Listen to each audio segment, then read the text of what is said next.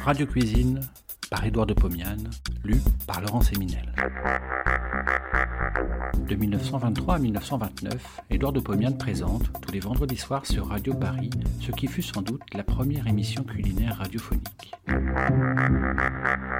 Cela s'appelait Radio Cuisine. Près d'un siècle plus tard, nous donnons à réentendre ces quelques 200 chroniques qui firent la joie des auditeurs de l'époque. Cette semaine, la cuisine anglaise. Je viens de parcourir l'Irlande et l'Angleterre du sud au nord et du nord au sud. J'ai vu une nature merveilleuse, des cités de géants et des gens que je me suis efforcé de comprendre. Pour mieux les comprendre, j'ai essayé d'étudier leur cuisine. Et je vous dis tout de suite que j'ai compris la nature, mais difficilement la cuisine.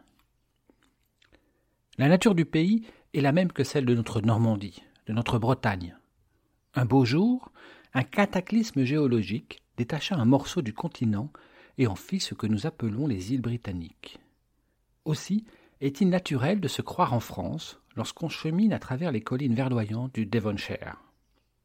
Mais cette île fut tour à tour celtique, romaine, danoise, normande. Maintenant, elle est anglaise. Et voici pourquoi les Anglais, issus de ces mélanges, ne ressemblent nullement aux habitants du continent. Personne ne mange comme les Anglais, du moins en Europe. Avant de partir pour ce séjour de trois mois en Grande-Bretagne, j'avais pris quelques renseignements sur la vie qui m'y attendait.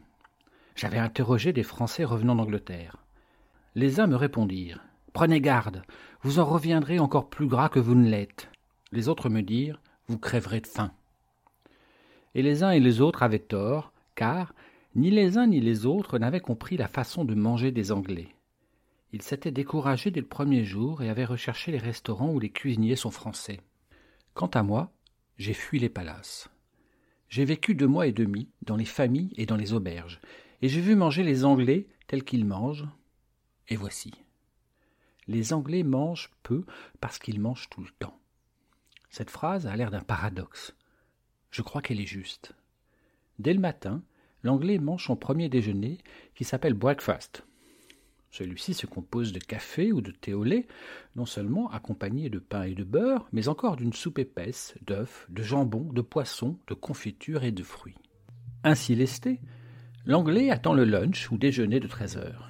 Alors, il prend place à une table sur laquelle on lui apporte simultanément trois assiettes contenant l'une une tranche de viande, l'autre des choux ou des haricots verts bouillis, la troisième des pommes de terre cuites à la vapeur.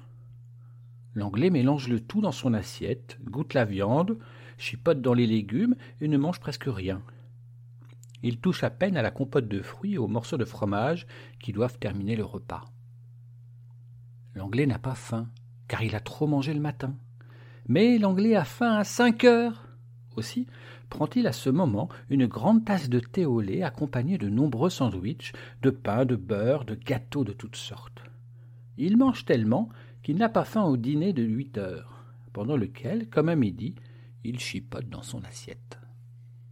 Et voici pourquoi, voyant manger les Anglais sans appétit, au déjeuner et au dîner, on déclare qu'en Angleterre on ne mange rien.